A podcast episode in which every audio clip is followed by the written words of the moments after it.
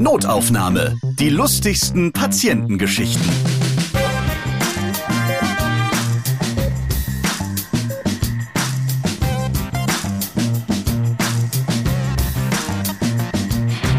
Lachen ist die beste Medizin. Darum machen wir diesen Podcast. Hier ist wieder Notaufnahme, der Arzt-Podcast. Hier hört ihr die lustigsten Geschichten, die Ärzte mit ihren Patienten unternehmen. Denn natürlich ist auch in dem Beruf Arzt ganz viel möglich mit guter Unterhaltung, wenn es mitunter auch ein bisschen unfreiwillig komisch wird. Ich freue mich auf meine heutigen Gesprächspartner, Dr. Jana Husemann. Sie ist Fachärztin für Allgemeinmedizin auf St. Pauli. Hallo. Und ich habe den Arzt Stefan Hetzer, Facharzt für Innere Medizin in Detmold bei mir. Hi. Ich bin Ralf Potzus und wir reden heute über Auslandsgeschichten, die man als Arzt erlebt. Denn ihr beide seid rumgekommen in der Welt, habt gerade auch in eurer Studienzeit einige Länder bereist und seid dort auch als Arzt, als angehender Arzt dann auch schon tätig gewesen. Und da hören wir mal, was da so alles passiert ist. Zum Beispiel bei Familien, die falsch geröntgt werden. Vor allem auch, ist hier ein Arzt anwesend? Diese Situation gibt's ja auch gerne mal im Flugzeug oder auf dem Schiff. Und da fangen wir doch auch gleich an damit. Ist hier ein Arzt anwesend, Jana? Das hast du im Flieger erlebt. Ja, und zwar war das auf dem Flug nach äh, Südkorea, also relativ weite Reise. Und außer mir im Flugzeug waren eigentlich hauptsächlich Koreaner. Ich war eine der wenigen Nicht-Koreaner. Und ähm, kurz nach dem Start ging es tatsächlich dem Mann direkt hinter mir nicht gut. Und dann kam eben die bekannte Durchsage, ist hier ein Arzt an Bord. Und ich hatte schon, weil ich nicht so ganz gerne fliege, relativ viel Rotwein relativ schnell getrunken und hatte so ein bisschen, ja, man hat es meinem Mund angesehen, sag ich mal. Also es war schon so etwas verfärbt. Und es war auch noch tatsächlich kurz nachdem ich das Studium beendet hatte. Also ich habe noch nicht mit der Facharzt-Weiterbildung angefangen. Das heißt, wenn man ehrlich ist, hat man noch nicht so viel Ahnung nach dem Studium. War aber sonst keiner, sonst hätte ich mich auch nicht gemeldet. Und dann kam die Stewardess und es war sehr schwierig, weil Koreaner sprechen, das ist jetzt eine Verallgemeinerung. Koreanisch, ja. Genau, genau. Koreanisch. Und dieser Mann sprach überhaupt kein Englisch. Und also eine Verständigung war eigentlich überhaupt nicht möglich. Ich habe dann immer so Fragen ihn angeguckt mit Daumen nach oben, zur Seite oder nach unten und versucht irgendwie rauszufinden, was eigentlich los ist. Und habe dann die glorreiche Idee gehabt, dann kriegt er halt ein bisschen Sauerstoff und soll die Beine hochlegen. Ich wusste eigentlich gar nicht, was er hat. Und habe dann alle halbe Stunde meine Frage mit dem Daumen gemacht und habe nur die ganze Zeit gehofft, hoffentlich ist dieser Flug bald zu Ende. Aber es war halt ein sehr langer Flug. Und irgendwann mal hat er dann den Daumen tatsächlich nach oben gemacht. Es lag bestimmt nicht an meiner Superbehandlung, aber es ging ihm dann halt einfach wieder besser. Und dann kam die Durchsage, thanks to Dr. Husemann, the patient is in a stable state. Und dann haben alle applaudiert und das war mir total peinlich, weil ich ja eigentlich jetzt nicht wirklich was gemacht habe. Doch, doch. Und, doch, ja, doch. genau. und habe dann als Dankeschön noch so ein kleines Keramikhäuschen aus Amsterdam geschenkt bekommen, als war eine niederländische Fluglinie. Genau, das war meine erste Begegnung mit ist ein Arzt an Bord. Und dann war alles vorbei und du konntest endlich wieder Rotwein trinken. Also ich war sehr angespannt den ganzen Flug durch. Stefan, du wurdest auch schon mal gerufen, als du es nicht gerade wolltest als Arzt. Ja, ich bin mit meiner Freundin nach Griechenland geflogen und saß im Flugzeug. Es war früh morgens und ich hatte Musik dabei und wollte ein bisschen was lesen und einfach auch ja, Musik hören und schlafen und hatte mich auf meinen Urlaub gefreut und kurz nachdem der Flieger abgehoben ist. Ist irgendwie immer am Start, ne? Also es höre ich Ja, immer wieder. immer so furchtbar. Ja, es war relativ früh. Und auf jeden Fall wurde ich da so ein bisschen aus dem Halbschlaf gerissen, weil es einer Passagierin nicht so gut ging. Und dann habe ich mich tatsächlich hinten zu der gesetzt und habe die untersucht und war alles stabil und letztlich hatte die am ehesten so eine psychovegetative Erschöpfung. Sie hatte körperlich so nichts und dann habe ich auf jeden Fall den ganzen Flug neben ihr verbracht und habe mich um sie gekümmert und dann kam zwischenzeitlich mal der Steward. Ja, der Pilot lasse fragen, ob die Maschine landen müsste. Ähm, ich sage, nein, nein, bitte nicht, weiterfliegen. Da, da denkt man ja auch so ein bisschen an sich und an seinen Urlaub, oder? Ja, Im Nachhinein habe ich gedacht, ach, hätte ich sie mal vielleicht äh, landen lassen. Nee, ähm, die Patientin ging es gut und dann habe ich nachher als Dankeschön von der ganzen Crew da eine 03-Dose Bier geschenkt bekommen. Ich habe mich sehr darüber ja gefreut, aber Immerhin. naja, ich habe ja nichts erwartet, aber immerhin Bier. Denkt man auch als Arzt so, ich muss mich ja nicht gleich melden, da sind bestimmt noch zehn andere Ärzte hier im Flieger, ich warte noch mal ab. Ne, man wundert sich, wer sich da alles meldet, ehrlich gesagt. Also ich hatte das auch schon mal in der Bahn, als so eine Durchsage kam und dann stehen dann doch, finde ich, meistens doch relativ viele Leute auf und gehen dann dahin und dann ist das, sind das so ausgebildete Ersthelfer zum Beispiel auch oder halt auch Psychiater oder Augenärzte, die dann sehr froh sind, wenn man sagt, man ist irgendwie Allgemeinärzte, weil die verduften dann immer ganz schnell wieder. Also es ist halt so, ne, man muss sich ja melden als Arzt, aber ich glaube, wenn man eben Psychiater ist, natürlich kann man dann irgendwie nicht mit Notfällen umgehen und die sind dann immer froh, wenn dann doch quasi ein geschulter Arzt in Notfällen auch dabei ist. Das hatte ich auch schon mal. Da war ich Snowboard fahren und oben auf dem Gletscher und da ist ja hinter mir einer kollabiert. Da waren dann auch relativ viele andere Ärzte da, aber die, ja, die haben mir das dann so ein bisschen überlassen. Also die sind dann auch, haben kurz mal geguckt und schnell weg. so, ja. ja. Aber ich, aber ich habe es auch schon andersrum erlebt bei einem Konzert mal, wo ich wirklich den Ersthelfer, den Ausgebildeten mal weg boxen musste sozusagen. Der wollte nicht ablassen, aber hatte irgendwie auch alles so ein bisschen verkehrt gemacht und dem dann zu verklickern, ich kann es vielleicht ein bisschen besser als du, das war gar nicht so einfach. Ja. Vielleicht fahren die auch mal mit Absicht ICE und warten nur darauf, dass was passiert. Ja. Wir hatten das mal, da sind wir mit dem Krankenhaus, in dem wir beide gearbeitet haben, auch Snowboard fahren gewesen und da war zeitgleich auch ein großer Anästhesistenkongress da in dem Ort. Wenn die nach den Fortbildungen Zeit hatten, sind die auch Ski gefahren. Dann ist da tatsächlich ein Skifahrer reanimationspflichtig geworden und dann ist gerade diese Anästhesistengruppe da gewesen. Also der war sehr, sehr gut, sehr gut versorgt. Also der auch, hat auch überlebt. Gott sei Dank. Der beste Unfall, den man sich aussuchen konnte. Ja, wenn dann da. Du bist aber auch auf dem Schiff unterwegs gewesen, Jana. Auch da gab es so einen Zwischenfall. Wir waren auf der Fähre nach Lettland von Travemünde aus und ich meine, da muss man ja damit rechnen, dass was schief geht. ja, weil das eigentlich so eine Truckaffäre. Es war also eine Geschichte für sich, aber da sind auch so ein paar Fahrradtourgruppen mit gewesen, unter anderem auch so eine Gruppe von älteren Senioren, die eben in Lettland irgendwie Urlaub machen wollten. Und einer Dame ging es dann auch nicht gut und dann kam eben auch die Durchsage und auf diesem Schiff war ich dann die einzige Ärztin und ich wurde von dem Steward, der auch aussah wie vom Traumschiff in so kurzen Hosen mit Heem. blonden Locken, sehr klischee-mäßig, wurde dann erstmal in deren äh, Notfallkammer geführt und da waren aber nur IV-Medikamente, also Medikamente, die man über die Vene gibt plus ein so ein Spray, was man gegen hohen Blutdruck nehmen kann. Aber nichts, um irgendwie die Patientin zu monitoren. Also wenn man sowas IV gibt, dann hat man eigentlich ganz gerne, dass ein EKG abgeleitet wird, der Blutdruck gemessen wird und sowas hatten die eigentlich alles nicht da. Und dann bin ich zu der Dame in die Kabine gegangen, total eng und die hatte sehr hohen Blutdruck und so ein bisschen Druck auf der Brust. Also es kann sein, dass sie nur einen hohen Blutdruck hat, aber es hätte auch sein können, dass sie einen Herzinfarkt hat. Das kann man so ohne irgendwelche Gerätschaften nicht feststellen. Gab und es dann eine Seebestattung oder ist noch alles Nein, gut Nein, es ist alles gut aus. Ich habe ihr dann immer dieses Spray gegeben gegen den hohen Blutdruck und die Dame war sehr, sehr aufgeregt und hat immer, oh Gott, oh Gott, hätte sie bloß nicht diesen Urlaub gebucht, wollte eigentlich, dass ihr verstorbener Mann dabei war. Sie hatte einen neuen und den fand sie irgendwie nicht so gut als Begleitung in dieser Notsituation. Hat sich immer gewünscht, dass der andere, aber es war sehr unangenehm. Und dann hatte sie nämlich vor allem auch Angst, dass in Lettland die ärztliche Versorgung nicht gut ist. Und dann habe ich immer versucht, sie zu beruhigen, damit der Blutdruck nicht noch höher wird ne, und sie so ein bisschen eben ja runterkommt und habe gesagt, nee, in Lettland ist eine ganz tolle Versorgung. Ehrlich gesagt, keine Ahnung, aber habe ich ihr halt gesagt, ist alles gut, ist ja Europa, ne? Sobald wir anlegen, ne, kommt dann der Notarzt, der wurde auch schon verständigt und dann ist sie in total guten Händen. Und dann haben wir angelegt und dann kam tatsächlich der Notarzt. Also es war eine Notärztin und es sah so ein bisschen aus wie gespielt. Also sie hatte so einen ganz komischen Apothekerkittel an und so ein rosanes wie ein Spielzeugstethoskop. Und man hat gesehen, also es war auf jeden Fall ähm, nicht so ein ärztlicher Standard, wie wir den gewohnt sind. Ich bin dann ganz schnell weg, weil ich nicht. Die Organe der Frau wurden wahrscheinlich dann kostengünstig ja, weiter. Genau, ich hoffe nicht. Ich hoffe, ihr geht's gut.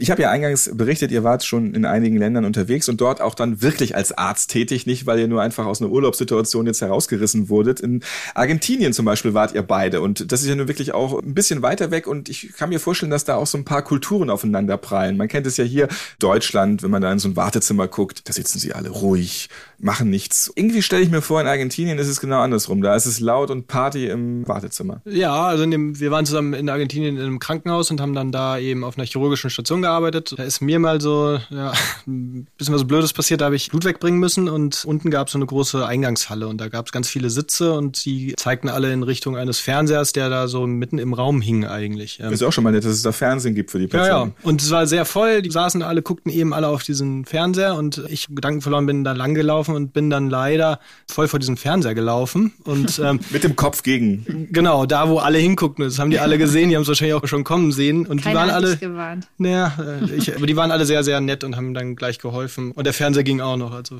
naja, das Blut ist nicht, nicht ausgelaufen. Nee, das habe ich schon weggebracht. Also eigentlich dachten wir, ist unser Spanisch ganz passabel. Wir haben auch brav vorher Spanischunterricht genommen. Aber als wir dann dort waren, haben wir gemerkt, okay, für das medizinisch-fachliche reicht vielleicht doch nicht so richtig aus.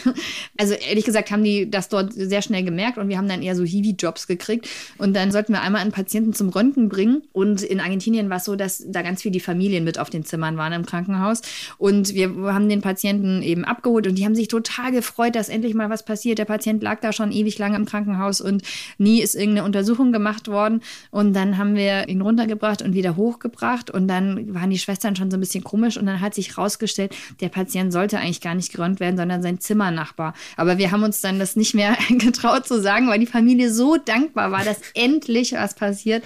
egal wir, was, ähm, Hauptsache egal es ist was, irgendwas genau, nach vorne ja. gegangen. Die waren dankbar. Ja.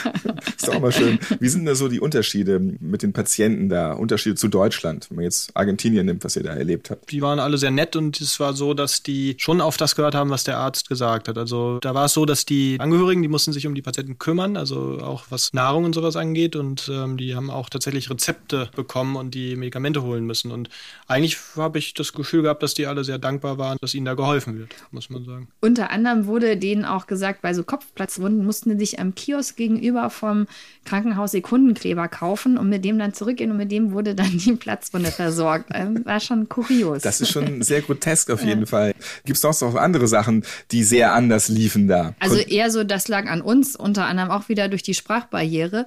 Also wir dachten, oh Gott, man darf es gar nicht, ist eigentlich ein bisschen peinlich. Wir, also wir dachten, wir sollen die ganzen Drainagen ziehen. Drainagen sind so Behältnisse, wo die Wundflüssigkeit nach Operationen abfließen kann. Also wir hätten den Auftrag gekriegt, dass wir die alle ziehen sollen, haben dann aber kurz vorher zum Glück. Ja, wir sind überall hingegangen, haben uns das alles ganz genau angeguckt und dann haben wir überlegt, wenn wir die jetzt alle ziehen, hat ja kein Mensch mehr so eine Drainage. Das wäre ein sehr großer Zufall. Ja, dass sie alle am gleichen Tag. Genau. Und, äh, Schön nachgedacht, das ist doch auch schon mal, ja. muss man schon mal honorieren auch. Und die Auflösung war, wir hätten sie eigentlich alle nur säubern sollen. Also da hatten wir irgendwelche Worte verwechselt oder nicht ganz verstanden. Wir haben sie nicht gezogen. Also wir, wir haben, sie, haben sie nicht genau. gezogen, genau. Also die Sterblichkeitsrate ist dank euch jetzt nicht da irgendwie in die Zum Höhe Glück geschnellt. Nicht. Was sind nach eurer Erfahrung die Top 3 Krankheiten, die dort behandelt werden im Vergleich zu den Top 3 Krankheiten, die hier behandelt werden? Das kann ich so gar nicht sagen. Aber was wir hier jetzt nicht häufig sehen und da dann doch drei Patienten hatten, waren tatsächlich so Schusswunden. Ja. Also das war Schusswunden und die Polizisten, die vor dem Krankenbett dann standen und ähm, den Patienten bewacht haben.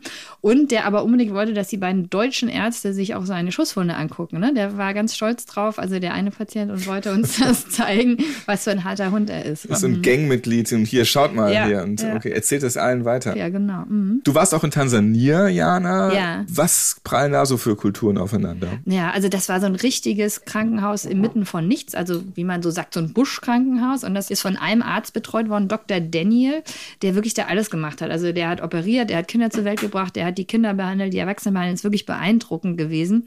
Da sind die Patienten halt zum Teil wirklich zwei, drei Tage lang zum Krankenhaus gelaufen. Ähm, gelaufen auch. Gelaufen, Egal, was sie mit hatten. ihr, genau. Oder wurden von den Verwandten getragen. Und da war es genauso wie in Argentinien, dass eben die Verwandten auch für die Verpflegung zuständig waren. Die dann mussten dann auch bezahlen hinterher. Und es gab Patienten, die einfach kein Geld hatten und die schon seit Wochen im Krankenhaus quasi gelebt hatten, weil kein Geld war, ähm, dass die wieder gehen durften. Und die Verwandten waren da mit dabei und haben dann gekocht. Also die haben dann quasi eine Zeit lang im Krankenhaus gelebt, bis dann jemand das Geld hatte, um sie quasi auszulösen. Die werden ja. dann wirklich als Pfand da behalten, die mittlerweile gesunden die dürfen Patienten. Die dürfen nicht gehen, bevor bezahlt wird. War da zumindest die Regel. Keine Ahnung, ob die das überall so machen, aber so war das, genau. Und wenn man es jetzt gar nicht mehr bezahlen kann, dann arbeitet man einfach für immer im Krankenhaus. also, dann wird man Krankenschwester oder Pfleger und dann kann man das dann.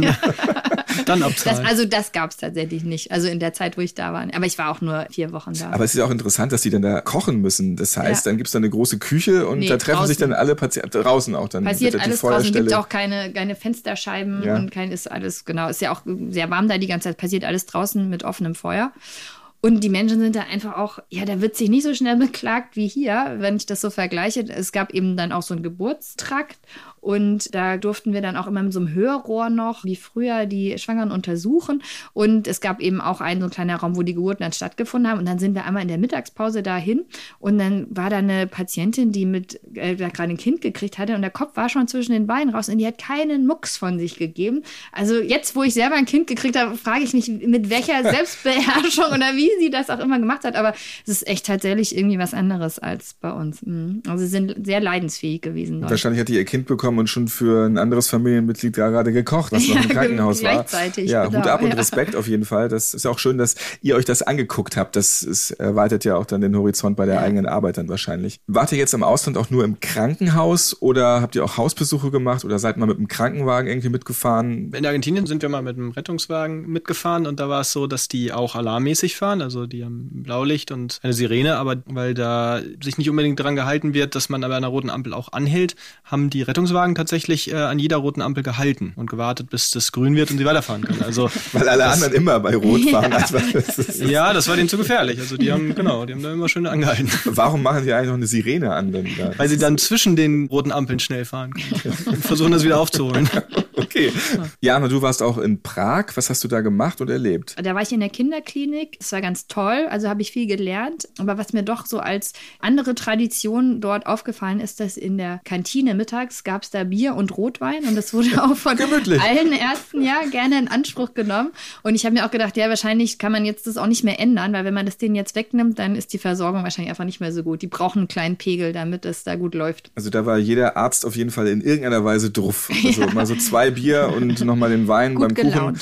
Dann, dann geht's da ab. Und das ist auch völlig normal. Der Weinscholle stand neben dem Kippenautomaten im Krankenhaus. Ja, so ungefähr, genau. Und so ganz weit weg von zu Hause im Ausland, da habe ich immer so die Horrorvision, dass es da fiese Tiere gibt, die einen dann irgendwie anstecken mit irgendwas. Ja, ich durfte mal in einem Truppeninstitut ein Praktikum machen und da kam ein Pilot, der hatte so am Rücken so, so Rötungen und hat sehr gejuckt. Der wurde dann eben geschickt und der Dermatologe hat sich das angeguckt und der wusste sofort, was das ist und hat mir dann als Studenten mich beauftragt, dass ich jetzt doch bitte die anderen Professoren holen sollte. Und die habe ich dann geholt und haben sich die alles angeguckt und fanden das alles sehr spannend, so vom Medizinischen, und haben gesagt, oh, das ist ja interessant, das habe ich noch nie gesehen. Und der Patient selbst, dem hatte man leider vergessen zu sagen, was er da hat. Das ist so eine Larve gewesen, nichts Schlimmes, aber, Aber die der, war in seinem, Nichts Schlimmes. in seiner Schulter, in seinem Rücken drinne irgendwie. Die war unter der Haut, genau, und die wäre das auch- Schlimmste, was einem passieren kann.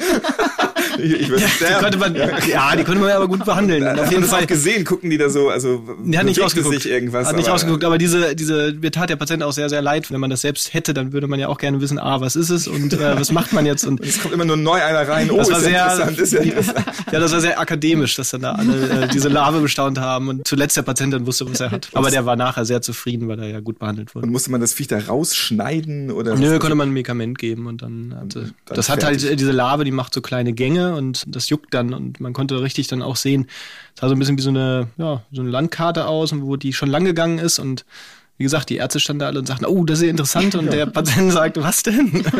Das ist alles sehr beruhigend. Ja. In welchem Land war das? Wo kam der her? Der hatte sich in Rio an den Strand gelegt. Okay, also, also- nicht da hinlegen. Toll. Und mit diesen Gedanken gehe ich dann nachher wieder ins Bett, dass noch irgendwelche Insekten in meinen Körper reinkrabbeln, wobei das hier in unserem Land ja eher weniger passiert. Dann drücke ich allen da draußen, die zuhören, die Daumen, dass nicht irgendwelche Larven im Rücken hin und her krabbeln.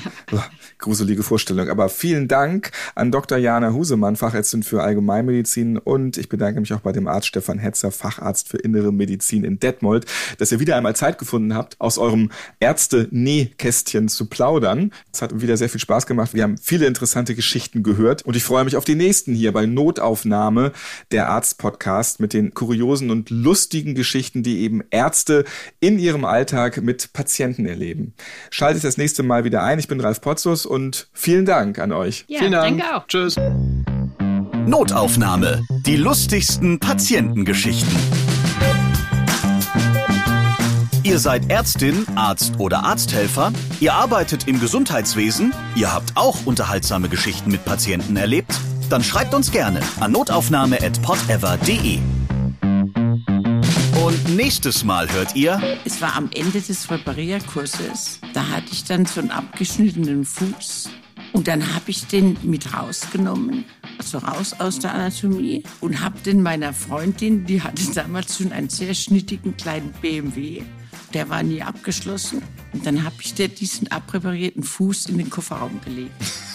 Ohne was zu sagen. Und da ist die mit ihrem Auto in die Schweiz gefahren, gell, über die Grenze. Die ist einmal hin kontrolliert worden und einmal zurück. Notaufnahme. Die lustigsten Patientengeschichten. Eine Produktion von Pod Ever.